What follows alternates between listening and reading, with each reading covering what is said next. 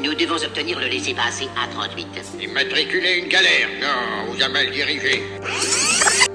Power resides where men believe it resides. It's a trick, a shadow on the wall. The last of the Jedi will you be? On what you have learned. Management Popcorn, le podcast qui t'éclate les concepts de management.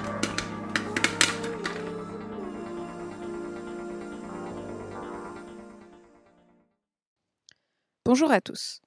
Aujourd'hui dans Management Popcorn, on parle de méandres politiques et des jeux de pouvoir avec la série Borgen. Alors contrairement à de nombreuses séries politiques orientées autour de la question de la corruption et de l'utilisation abusive des jeux de pouvoir, Borgen, avec son héroïne Birgit Nuborg, nous offre une illustration plus humaine des politiciens, tout ça sous fond de culture des pays du nord de l'Europe.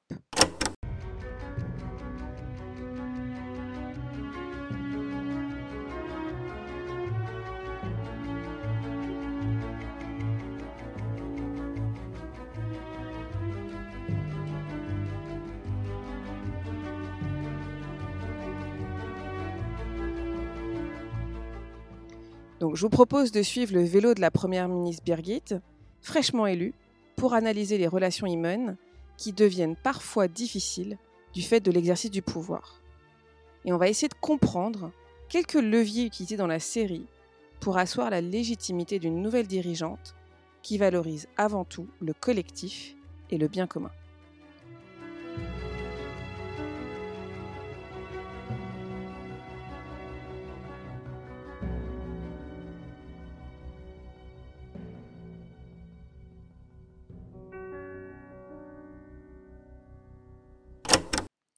Et pour parler de ces beaux enjeux-là, j'ai le plaisir aujourd'hui d'accueillir Laurent Lang.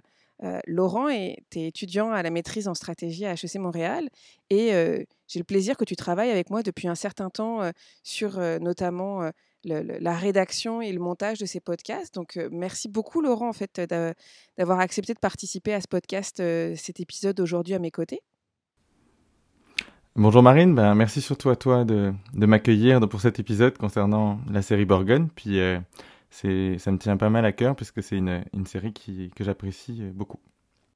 Ouais, moi aussi, ça fait partie des, des séries que j'affectionne euh, particulièrement. Alors peut-être, bah, pour commencer, dis-moi Laurent, Borgen, cette série-là qu'on aime tous les deux, elle nous parle de quoi? Alors, Borgen, en fait, euh, tout vient du nom de la série d'abord, qui est le, surnom que donnent euh, les Danois au siège du Parlement. La série consiste à suivre l'ascension de Birgit Nyborg, qui est donc la, présidente du parti centriste danois et qui va devenir la première ministre du Danemark. En fait, on, suit au fil des épisodes la façon dont elle va gérer euh, progressivement le pouvoir, en fait, une fois qu'elle va être en poste. L'histoire débute en fin de campagne législative lorsque euh, les sondages ne créditent finalement Birgit et puis son parti que de très peu de voix. Elle est un peu face à deux grands euh, challengers, là, c'est euh, Lars Esselbo, qui est donc le président des libéraux et qui est le premier ministre en place. D'autre part, il y a Mikkel Laugesen, qui est président du Parti travailliste. Et en fait, ce qui va se passer, c'est que lors du dernier débat télévisé, Birgit Nuborg va faire une intervention un peu improvisée qui va complètement changer la donne.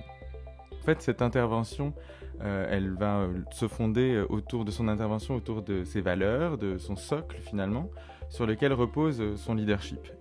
Elle a une volonté, Birgit, de gouverner de façon collective et d'être proche des gens en exerçant un leadership authentique. Et justement, c'est cette authenticité qui va justifier son élection au poste de Premier ministre et qui va en fait conduire le Parti centriste à gagner beaucoup de sièges au Parlement. Je suis devenue une femme politique parce que j'avais des idées extrêmement précises pour faire avancer le monde. Idées que j'ai toujours. Je pense que nous sommes en train de perdre ce qui a fait l'harmonie et l'unité de notre pays. Je pense que, contrairement aux idées du Parti de la Liberté, nous vivons déjà dans une société multiethnique. Et par conséquent, c'est une immense perte de temps que de chercher les moyens pour l'éviter. Je pense que c'est un mythe de dire que nous sommes tous égaux, avec les mêmes opportunités. Ces sept dernières années, l'écart entre les riches et les pauvres s'est accentué au Danemark. Et le Premier ministre va nous dire que pour arriver à s'en sortir, chacun doit se prendre en main. mais fonder dans l'économie de marché tous les espoirs d'une nation, en affirmant que ce sera le remède contre l'injustice sociale, revient à dire que c'est en limitant la circulation qu'on réduira les gaz à effet de serre, et ça n'est pas suffisant. Si nous voulons créer ensemble un nouveau Danemark, il va nous falloir trouver un nouveau moyen de nous exprimer et réussir à faire de la politique autrement. Sans doute les mots tels que socialisme ou libéralisme, solidarité, sont des mots qui décrivent le monde d'hier, mais pas celui de demain. Un monde moderne et pluriel. Un monde qui va être ce que doit être notre démocratie. Voter demain pour la modernité centriste, c'est voter pour un nouveau Danemark. Merci. Alors, avant d'aller euh, plus en profondeur sur euh, la question de, Birgit et, et, la façon dont elle gère son pouvoir, je te propose, Laurent, qu'on revienne d'abord un peu sur, au final, c'est quoi le pouvoir en politique en tant que tel et sur les façons de l'exercer. Alors, moi, j'aime bien ouvrir le Larousse. Ceux qui me connaissent savent que c'est une des choses que j'aime bien faire.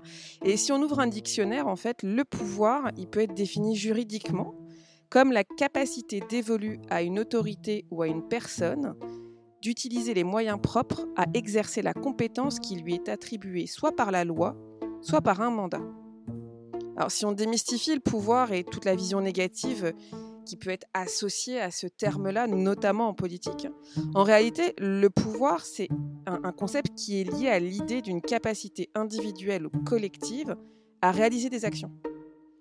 Et, par ailleurs, la politique peut elle-même se définir comme le fait de rassembler une force pour agir dans un intérêt euh, commun. Et du coup, euh, Henri Mintzberg, qui est un, des théoriciens du management dont on a déjà en fait un petit peu parlé dans le cadre de ce podcast, mais Henri Mintzberg, il souligne la particularité du pouvoir politique qui résulte d'une capacité qui n'est pas en soi issue d'une compétence, d'une expertise ou encore d'une idéologie. Il y a donc une sorte d'idée d'illégitimité derrière l'exercice d'un tel pouvoir. Et on retrouve en fait cette idée de pouvoir et ce sentiment d'être illégitime chez Birgit, qui doute, quand elle est élue, au départ, de ses compétences à gouverner et de sa capacité à actuellement prendre un poste de Premier ministre. En fait, en d'autres termes, comme beaucoup de gens dans beaucoup d'organisations, Birgit, elle se prend de plein fouet le syndrome de l'imposteur. Je te propose un premier extrait à ce sujet-là. 15 sièges, Bent 15 sièges C'est à n'y rien comprendre Non, ça devait pas se dérouler comme ça, mais toi, t'es en avance sur ton temps. C'est que débute quelque chose de nouveau, Birgit. Alors, tu vas leur parler et tu vas les remercier. Ensuite, tu vas les diriger parce qu'ils t'ont prouvé que c'est ça qu'ils veulent. Et si je savais pas comment m'y prendre Eh ben, tu apprendras sur le tas, bordel tout à fait, Marine. en réalité, cette question d'illégitimité, euh, de syndrome de l'imposteur, euh, il est encore euh, davantage exacerbé par le fait que les autres partis politiques vont mettre une pression très importante sur Birgit pour obtenir le pouvoir. En fait, au Danemark, un peu comme dans de nombreux régimes parlementaires, il est très fréquent pour un parti de devoir réaliser des coalitions avec d'autres partis politiques pour pouvoir gouverner. Et on assiste dans ce cadre-là à euh, beaucoup, beaucoup de pression, euh, notamment Lars Esselbo, qui est donc le Premier ministre en place, et qui n'hésite pas à déstabiliser Birgit en tentant de conserver sa position et en minorant les résultats euh, du parti centriste de Birgit. Et ce n'est que grâce à l'intervention de Ben Saire, qui est le mentor de, de Birgit depuis le début de sa carrière en politique, que ce n'est que grâce à lui que Birgit va parvenir à ouvrir les yeux et puis à négocier avec euh, tous les partis en place, petits ou grands, pour progressivement se rendre incontournable et devenir la première ministre du Danemark. Qu'est-ce qu'il y a? Tu étais en réunion chez le Premier ministre. Pourquoi pas chez les libéraux, votre rencontre? Parce qu'Esselbo avait un truc à faire là-haut Ah oui, un truc à faire, évidemment. Donc Esselbo était là-haut, comme par hasard, avec des petits gâteaux, entouré par quelques personnalités de son gouvernement, pour parler avec toi habillé sur son 31, je parie. Il avait l'allure d'un Premier ministre, exact. Et tu sais comment j'appelle ça un beaucoup de bluff. Écoute, Esselbo n'a plus aucun soutien aujourd'hui, tu comprends? Il vient de perdre 20% de ses mandats. Il est minoritaire, d'accord? Cinq ministères. On, dirait l'histoire d'un type qui va au marché avec une vache et qui revient avec un poulet. Ça fait combien de temps que tu es ici? Hein? Et tu te laisses encore embobiner avec un nouveau ministère du développement international. À quoi un ministère comme ça pourrait servir? Ces dernières années, ils n'ont pas arrêté de faire des coupes sombres dans le développement international. Regarde, bordel. Tout ça peut être à toi. Mais le pouvoir, putain, c'est pas un petit chat qui saute sur tes genoux et reste dormir là. Il faut le saisir, il faut le garder. Sinon, il s'échappe. La question pertinente est qui peut compter jusqu'à 90 Qui peut compter jusqu'à 90, Birgit? Moi, je peux. Alors ose.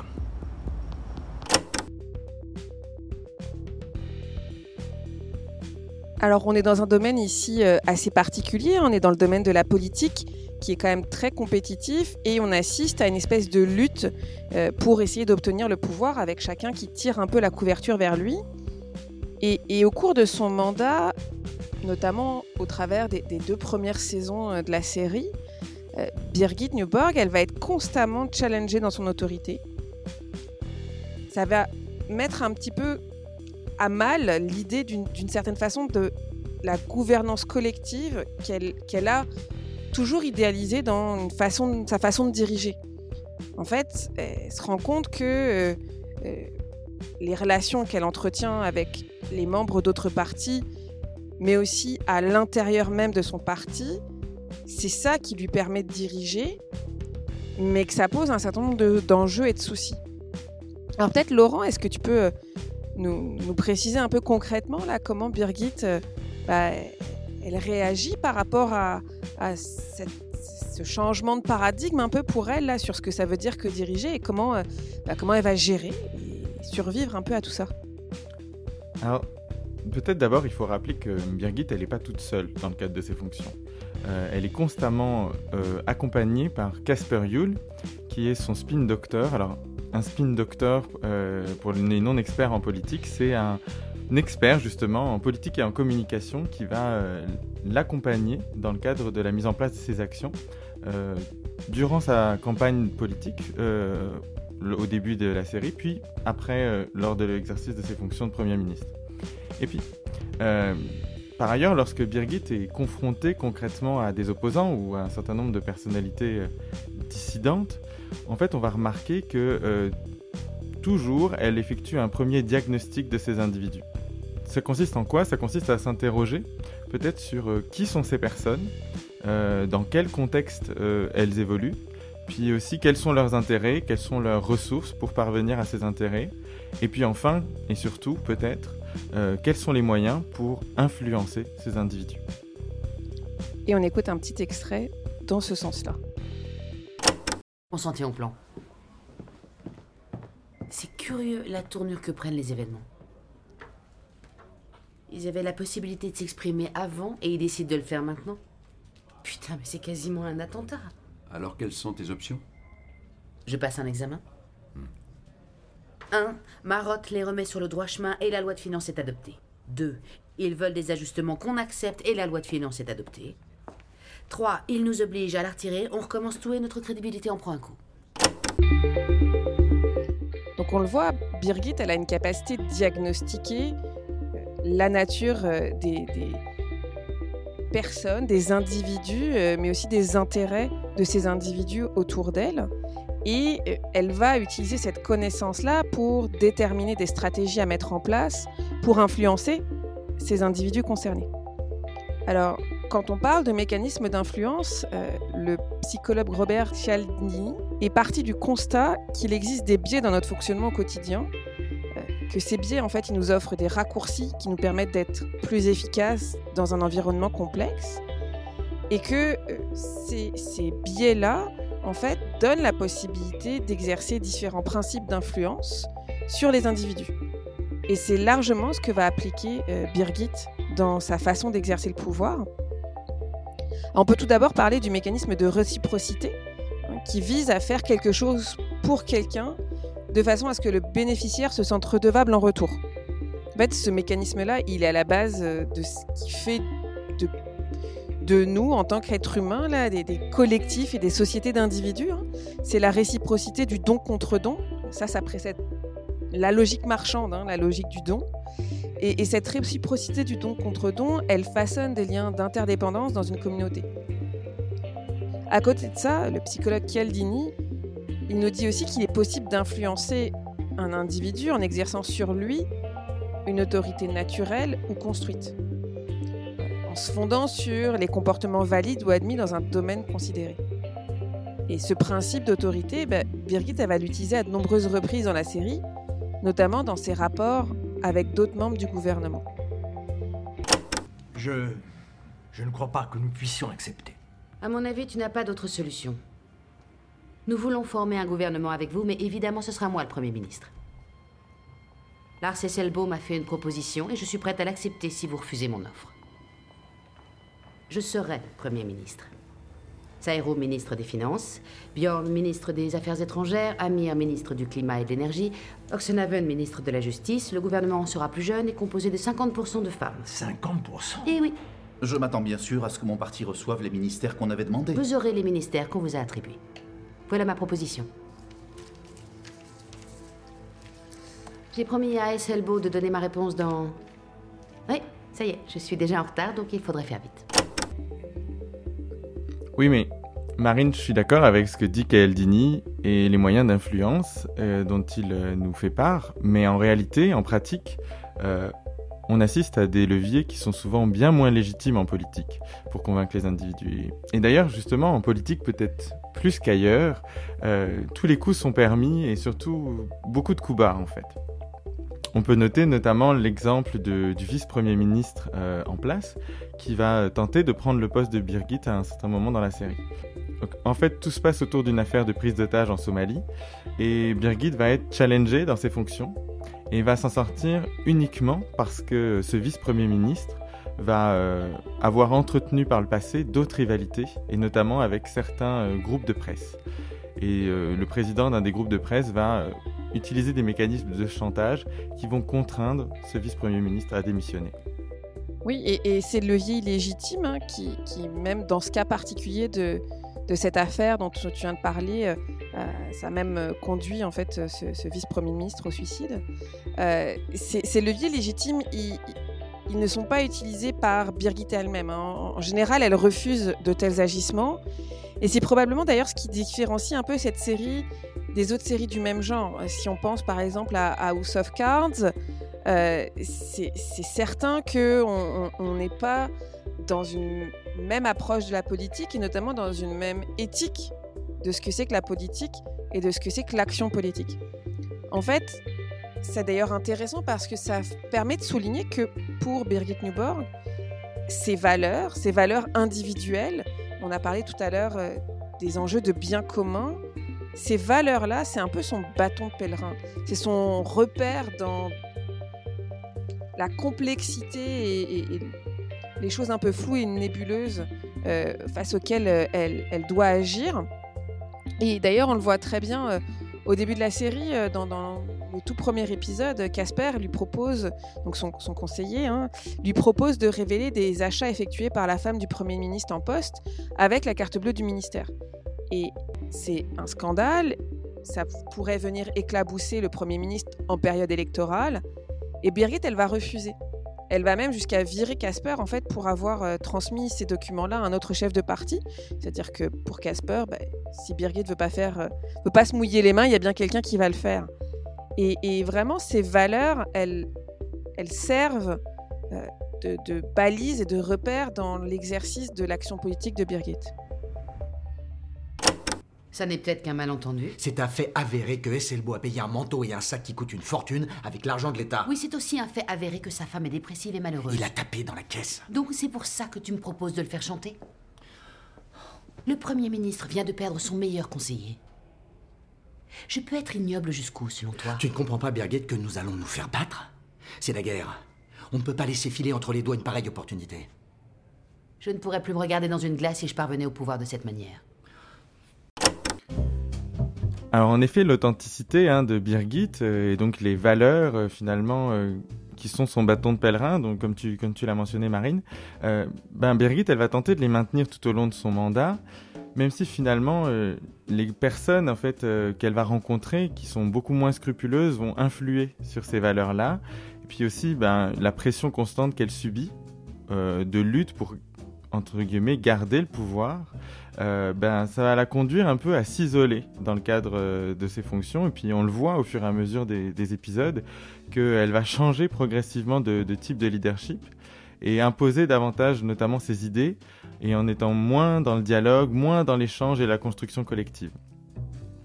En réalité, en fait, c'est euh, une succession d'événements qui vont la conduire à décaler progressivement euh, la ligne rouge qu'elle s'était fixée au départ. Et à, tel point, à un moment donné, Birgit va se retrouver confrontée à la question de savoir jusque où est-ce qu'il faut qu'elle aille pour garder le pouvoir. Et pour illustrer ce point-là, je pense que tu as, tout à fait raison de le ramener, euh, Laurent. C'est clé pour comprendre aussi le fait que l'exercice du pouvoir, c'est pas quelque chose de statique, que ça évolue en permanence. Et il y a un exemple euh, euh, assez frappant en fait qui, place Birgit face à, cette réalité en fait du, monde politique, c'est la façon dont elle va gérer son propre mentor. Donc tu en as parlé tout à l'heure, Bent Saere, qui est ministre des Finances dans le gouvernement de Birgit, mais qui est aussi euh, son plus ancien collaborateur. Il accompagne Birgit depuis euh, son entrée euh, au Parti centriste et il l'a vraiment fait grandir, puis il l'a conseillé. Mais à un moment donné, Birgit, face à ce, mentor, en fait, doit composer avec une réalité beaucoup plus complexe que n'aurait forcément imaginé au début. En fait, elle va devoir choisir entre privilégier euh, certaines décisions au sein de son parti par rapport à un certain nombre de membres de son parti ou euh, garder Ben Sire. Et, typiquement, à un moment donné, le gouvernement danois doit envoyer un nouveau commissaire européen et euh, Birgit désigne Ben Sire comme nouveau commissaire. C'est un peu un placard. C'est une façon d'envoyer son ancien ministre des Finances siéger à Bruxelles, de mettre un peu de, de distance. Et euh, bon, au final, cette nomination, elle est, avortée parce que euh, euh, Ben Saire a fait un, infarctus et donc ne, peut plus, ne peut plus partir. Mais dans, cet acte-là, Birgit, elle avait posé un geste qui allait l'amener à, éloigner une des rares personnes qui restait dans son entourage avec une voix réellement critique vis-à-vis -vis de ce qu'elle faisait. Et à partir de ce moment-là, d'ailleurs, la première ministre, elle va se retrouver complètement isolée. Ça va être un coup dur professionnel et personnel pour, euh, pour Birgit. Ça va l'amener à être dans une dynamique de moins en moins collective. Un homme comme toi, avec ton expérience de ministre, c'est l'assurance que Bettencourt peut nous proposer un des postes les plus importants. Peut-être même un des vice-présidents de la commission. J'ai pas besoin de te parler du salaire confortable, des facilités d'impôt et des avantages en nature. Non merci Birgit. Je ne suis pas intéressé. Et pourquoi? Pourquoi? Parce que ce n'est pas une offre d'emploi, mais la possibilité pour toi de te débarrasser de ta mauvaise conscience. Que veux-tu dire? Tu veux m'expédier à Bruxelles. Deux millions et demi de couronnes par an. Ainsi, je ne suis plus dans tes pattes en train de me plaindre. Pour deux millions et demi, tu te débarrasses de la voix la plus contradictoire du parti. Bent, je donne l'occasion au Danemark d'avoir le commissaire européen le plus compétent que l'on puisse souhaiter. Le premier commissaire européen centriste. Toi. Oui, d'accord, c'est une bonne explication. Mais ce n'est pas la vérité. C'est une très haute fonction, très importante, je ne le conteste pas. Mais ça ne doit pas se passer de cette manière. Arrête un peu, s'il te plaît, Ben. Birgit, on était très proches tous les deux. On a, on a, fait de la politique ensemble. On a toujours été épaule contre épaule, hein D'accord. S'il n'y a plus de place pour moi dans ton monde, très bien. Mais n'essaie pas à tout prix de racheter ton indépendance vis-à-vis de moi. Et on le voit bien dans cet extrait, hein, on est vraiment dans une idée de sacrifice pour Birgit. Et, cette idée de sacrifice, elle, est vraiment liée à sa fonction et, ça va avoir des répercussions d'ailleurs sur sa vie euh, personnelle. Euh, on, peut noter plusieurs éléments là-dessus. Hein. Je veux dire, elle, se, prend un divorce euh, de plein fouet parce que sa relation avec son mari, qui semblait a priori forte et équilibrée, bah, tient pas vraiment le coup face au changement progressif de Birgit qui travaille beaucoup, mais devient aussi un, véritable loup politique. Hein. Euh, et, outre euh, ce divorce, bah, les enfants de Birgit, euh, elle a deux enfants. les deux, en fait, vont pâtir un peu de l'absence de leur mère, mais du changement aussi dans le type de relation que Birgit entretient avec les gens qui l'entourent. D'ailleurs, Laurent, il y a un passage qui est assez intéressant parce que la fille de Birgit, Laura, en fait, développe des crises d'angoisse en, partie en raison de l'absence de sa mère, mais, mais tout ça, ça peu importe les raisons, en fait, c'est surtout que ça fait l'objet d'un important tapage médiatique. Alors, qu'est-ce qui se passe à ce moment-là? Alors en fait, cette histoire, elle est très intéressante parce que elle constitue en quelque sorte le début de la fin pour Birgit, le début de sa chute en tant que Premier ministre. Euh, pour euh, être assez concis, en fait, Laura, donc la fille de Birgit, réalise des crises d'angoisse depuis euh, un certain temps, puis elles sont de plus en plus fortes. Et ça fait que, à un moment donné, sa mère et son père décident de la placer dans un établissement privé très cher. et cela se passe au même moment où finalement Birgit est en train de négocier avec sa majorité, et en particulier le Parti travailliste, pour une loi pour la réforme du système de santé. Et donc l'affaire va réellement débuter lorsque la presse va apprendre que Laura se situe dans cet établissement privé et euh, va commencer à prendre des photos de Laura et euh, à la mettre sous le feu de les tabloïds. Et donc ça va conduire Laura à retomber gravement dans sa dépression. Et du coup, Birgit, ben, elle va se retrouver à accuser euh, les coups près de la presse. Et en fait, c'est là où on comprend réellement que pour Birgit, c'est la ligne rouge par rapport à, son, à ses fonctions. En fait, elle est furieuse par rapport à la presse qui se déchaîne sur sa fille. Euh, si ça avait été sur elle, il n'y aurait pas vraiment eu de souci plus que ça parce qu'elle a l'habitude de prendre les coups, mais là, elle est inquiète pour son enfant. Et donc, elle va tenter d'abord de se justifier auprès des médias. Ça va être, ça va pas fonctionner. Donc, elle va décider finalement de se mettre en congé du ministère et de passer le relais pendant un certain temps à son vice-premier ministre. Mais comme elle voit que ça fonctionne pas, elle va finir par demander des élections anticipées auprès du Parlement.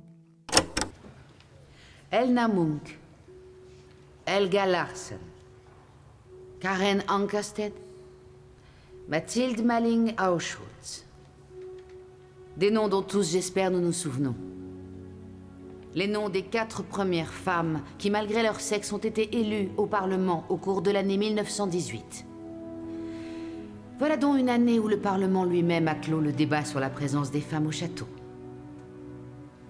Donc, à tous ceux qui souhaitent encore s'interroger sur la capacité des femmes à entrer en politique et à assurer de hautes fonctions, au même titre que les hommes, et par conséquent à être Premier ministre, je leur dirais qu'ils ont 100 ans de retard à peu près.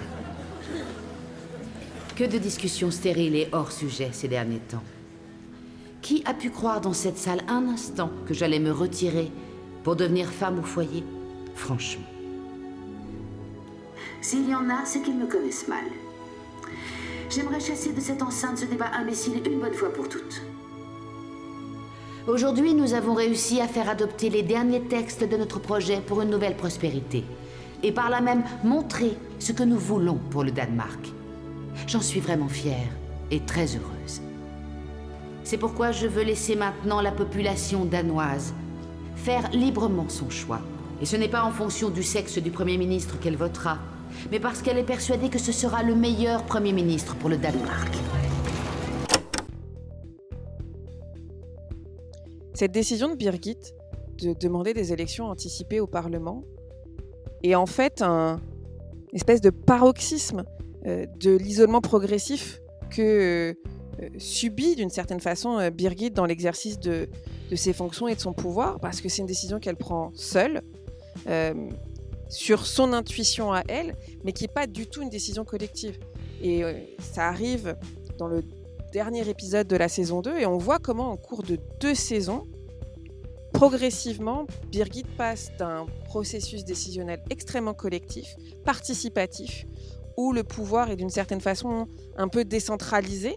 Et oui, il y a des mécanismes d'influence, et oui, il y a des façons de, faire faire des choses à un certain nombre de personnes, mais sans euh, avoir recours à tant que ça à une autorité hiérarchique formelle. Alors qu'ici, on est vraiment dans quelque chose de complètement différent. Elle prend seule cette décision, et elle la soit seule et elle la soutient seule face à cette trajectoire-là, on, peut se demander dans quelle mesure un individu est capable de résister dans l'exercice du pouvoir et dans l'exercice de son management face à un, ensemble de choses, un ensembre de contextes qui vont l'amener. euh, tu parlais tout à l'heure euh, d'une espèce de ligne rouge là dans sa, conduite là par rapport à des valeurs et qui vont amener cette ligne rouge là à bouger.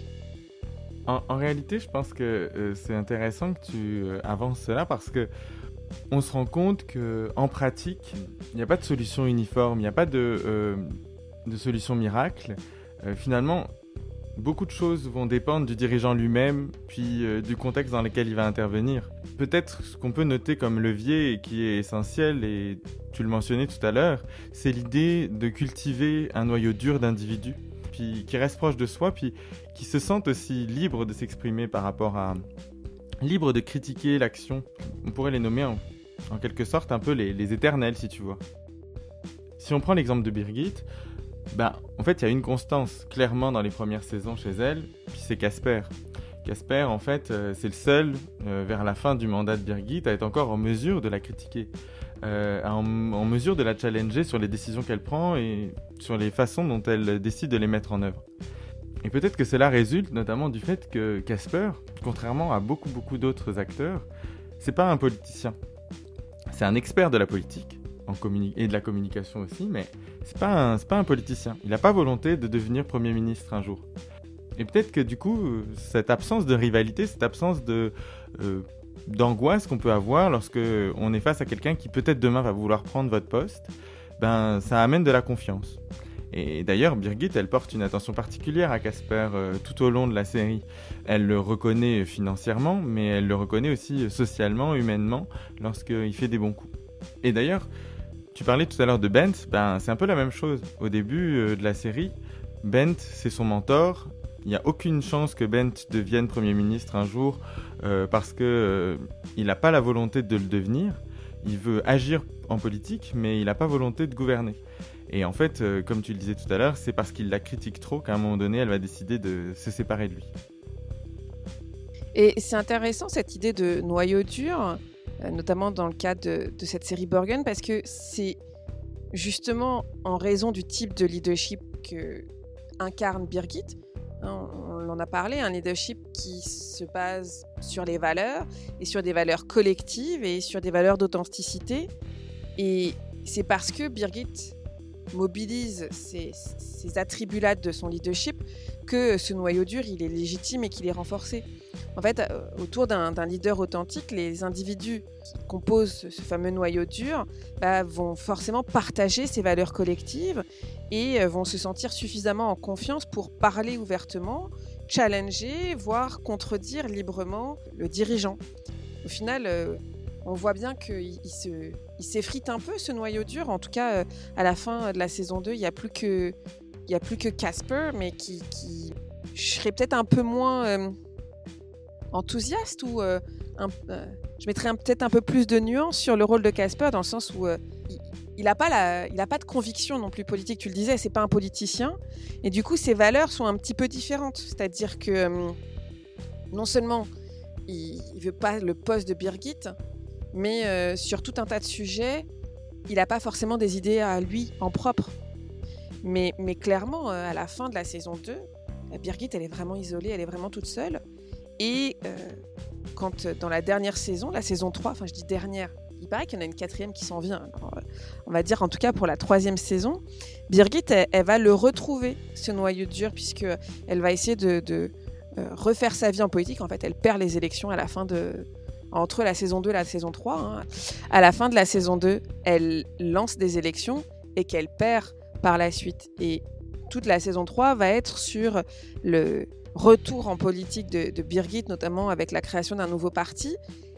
Et la première chose qu'elle va faire, c'est reconstituer un noyau dur autour d'elle pour avancer et pour euh, euh, retrouver au final cette essence qui fait le leadership qu'elle souhaite incarner.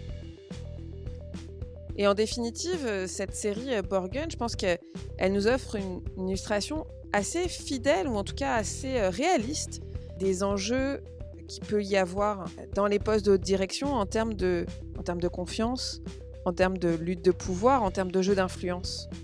Et en particulier, c'est intéressant de, de vraiment le souligner que pour Birgit Newborn, dans cette série-là, c'est vraiment ses convictions personnelles, mais ses valeurs de l'authenticité, de la transparence et, de la valorisation du bien commun qui, au final, lui permettent de rester face à, une ligne de conduite dans laquelle elle peut se voir. Et c'est intéressant de se poser la question de quand on est un manager, quand on est gestionnaire, quand on est dirigeant, en fait, elles sont où ces balises? Ces points un peu les, différents phares qui vont nous guider dans une tempête. Et puis, euh, elles sont où euh, les lignes rouges? Puis de se les rappeler parce que bah, des fois, on a un peu tendance à les perdre de vue.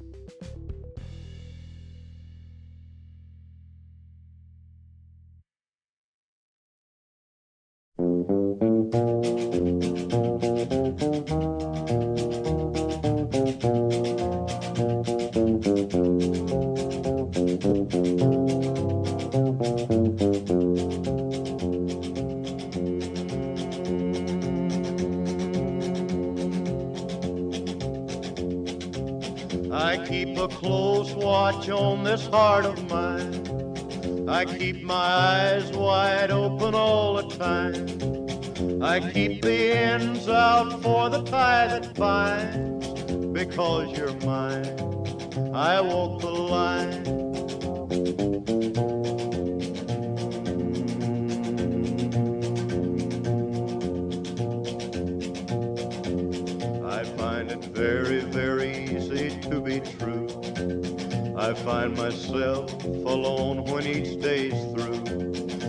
I'll admit that I'm a fool for you because you're mine.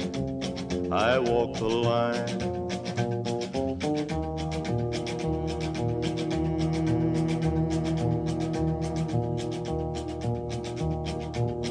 As sure as night is dark and day is light, I keep you on my mind both day and night. And happiness I've known proves that it's right. Because you're mine, I walk the line.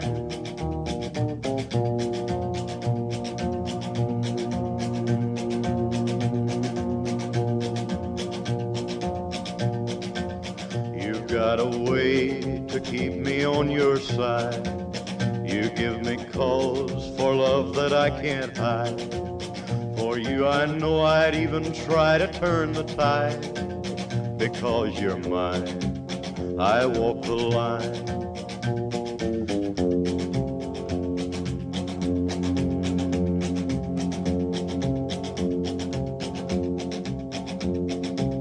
I keep a close watch on this heart of mine. I keep my eyes wide open all the time. I keep the ends out for the tie that binds. Because you're mine, I walk the line.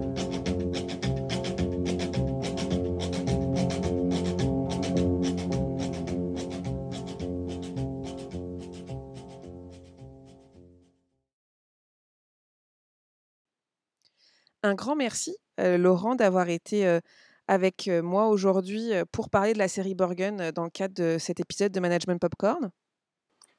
Merci à toi, Marine, de m'avoir accueilli dans ce super podcast de management. Toujours un plaisir de travailler avec toi. C'était Management Popcorn, le podcast qui t'éclate les concepts de management. Cet épisode a été écrit par Laurent Lang, raconté à deux voix par Laurent Lang et Marine Agoguet, la réalisation a été faite par Marina Gogui, assistée de Laurent Lang.